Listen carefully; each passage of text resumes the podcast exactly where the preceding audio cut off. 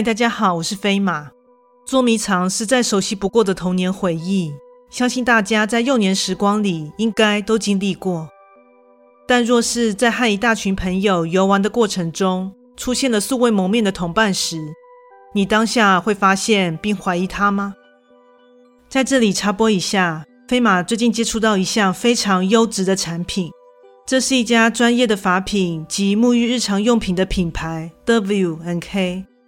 他们的产品成分天然，且散发宜人的自然香氛，且质地非常温和，洗发沐浴完后完全不会感到干涩。在此推荐给各位听众哦。飞马会在下方资讯栏提供专属优惠链接，点击进入卖场可享有听众专属优惠哦。有兴趣的话，欢迎参考看看。那么来说故事喽，怪谈故事，捉迷藏。这是发生在我童年时参加年长亲戚的丧礼期间所发生的小插曲。这故事虽然有些诡异，但其实也蛮不可思议的。相信大家都有一段幼年百无禁忌的时光吧？这个时期，即使做出了一些不合时宜甚至不礼貌的事情时，大多会获得大人们的谅解。但当然，还是有次数的极限啦。而在这因显露出不舍和哀伤的场合中，当时才小四和小六的我和哥哥却无法感同身受。但说起来，也实在是不能怪我们，因为这位逝世的亲戚与我们而言算是远亲，平时鲜少有交集。但父母亲依旧带我们回到乡下，一同向这位逝者表达我们的哀悼。这一次的奔丧共为期七日。第八日就会返回，而我们小孩当然和父母亲所想的不同。由于许多和我们年龄相近的孩子都将会聚集在那，所以和玩伴们相见欢的心情明显胜过了一切。但不得不说，一开始真的被现场所散发的哀痛和不舍所感染，因而感到宛如切身的悲伤。但这样的情绪只持续了两天。之后，我们小孩就集体本性毕露，开始肆无忌惮起来。像是在第三天晚上的法会上，坐在我前面的表哥竟然中途睡着，以至于主持法会的法师在念到他的名字，示意要他向前致敬时，不得不用糖果将表哥丢醒。当场可说是一阵尴尬。但由于我们都还是小孩子，所以大人也没有过度的苛责。仅是念了几句，不过现在回想起来，这行为还真的是没礼貌到了极点。而之后，我们的行为不但没有收敛，甚至还更加升级，在折莲花和元宝时吵吵闹闹不说，最终还放了个大绝，就是我和哥哥加上表哥、表姐和表弟，以及几位亲戚的孩子，竟然玩起了捉迷藏。由于位于乡下的老厝是占地广大的四合院房子，说起可以躲藏的地方，实在是多不胜数。所以每当进行一轮游戏，就可以耗掉好几十分钟。有时候还是躲藏者实在是不耐烦了，所以自愿献身。现在想起来，还真的是不知道乐趣在哪呢。而怪事就是发生在最后一轮的游戏期间，我和表姐俩正在寻觅躲藏地点。在经过灵堂附近时，顺势进去转了一圈。此时，表姐突然停下脚步，不知道在看什么。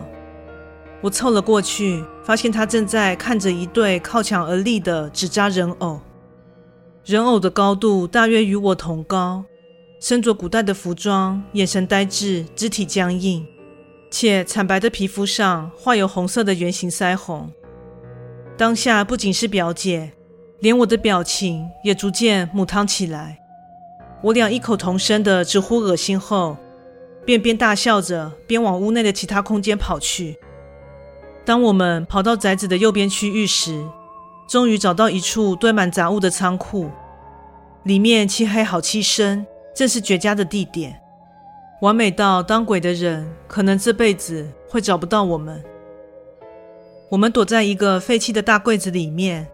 这柜子门上有一条细缝，刚好对着仓库入口，所以可以清楚看见扮鬼的表弟究竟有没有神通广大到找来这里。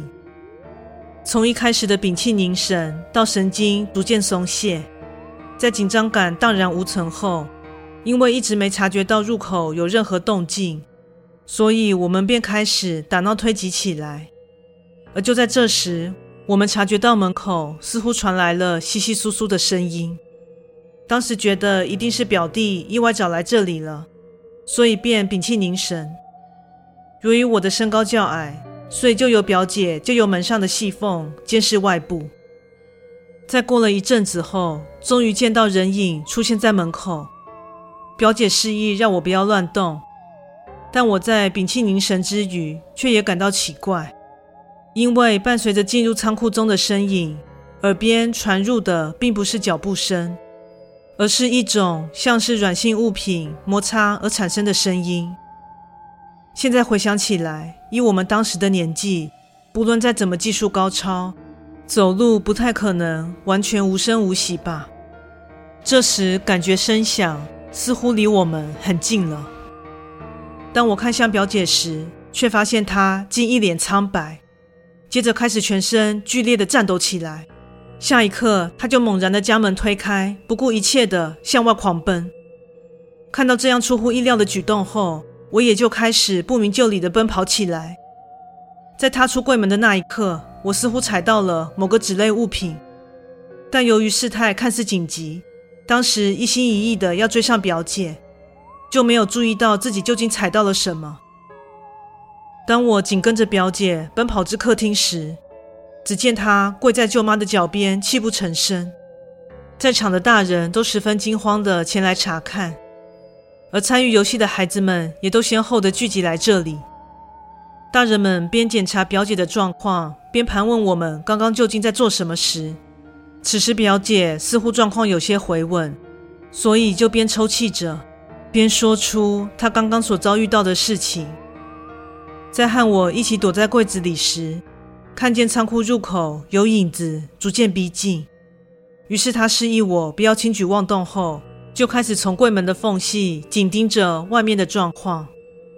接着，身影出现在门口，因为这个空间完全没有窗户。所以在没有开灯的状况下，就是一片漆黑。依他的描述，对方的身高跟我差不多，所以猜测应该就是当鬼的表弟吧。但奇怪的是，对方的姿态不知为何，觉得有些僵硬和不自然。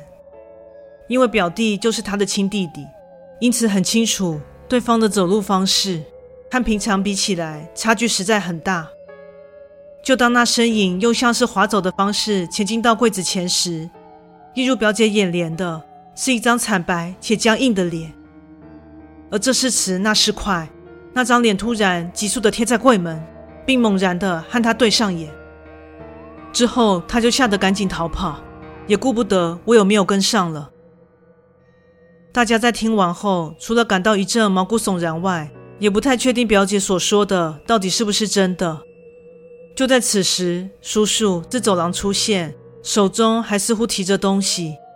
那竟然是刚才我和表姐看见的纸扎人偶的其中一尊，但在叔叔手上的人偶已经是破破烂烂的状态。我说你们要玩就玩，也告诉过你们不要随便乱动东西。结果是谁把人偶拿到仓库去玩的？还把它破坏成这样，欠揍是吗？原来叔叔在发现纸扎人偶的其中一尊不见后，就开始到处寻找，然后再从侧门进入右边宅院，发现到仓库的门竟然敞开着，于是便前往查看，结果发现遗失的那尊人偶竟在仓库内深处的柜子底下躺着，而且还被不知为何敞开着的柜门给夹破了。而那个柜子就是我和表姐藏身的地方，所以说，当我出柜子时，脚下踩到的纸类物品，应该就是这尊人偶，没错了。这么说起来，这人偶因为某种不知名的力量，移动到我和表姐所在的仓库内，并且贴在柜门上吓表姐喽。在发生这件事后，我们一群小孩就再也不敢玩游戏了。全都安分守己的，直到整个仪式结束。当然，这样的状况也让大人们省心了不少。从此之后，我便对人形的任何东西敬而远之，因为我觉得，当我看着他们那毫无生气、死气沉沉的眼睛时，他们也能借由我的视线看穿我内心深藏着的恐惧。故事说完喽，感谢你的收听，诚挚欢迎订阅我的频道。若身边也有喜欢悬疑惊悚类故事的朋友，也欢迎将本频道推荐给他们呢。另外，在 YouTube 频道上会有怪谈故事所改编成的小动画。若你喜欢我的故事，也喜欢看小动画的话呢，请莅临 YouTube 频道上帮我做个订阅及追踪哦。更诚挚的欢迎各位至我的 Facebook 粉专以及 IG 上与我留言互动哦。感谢你的收听，那我们下次再见。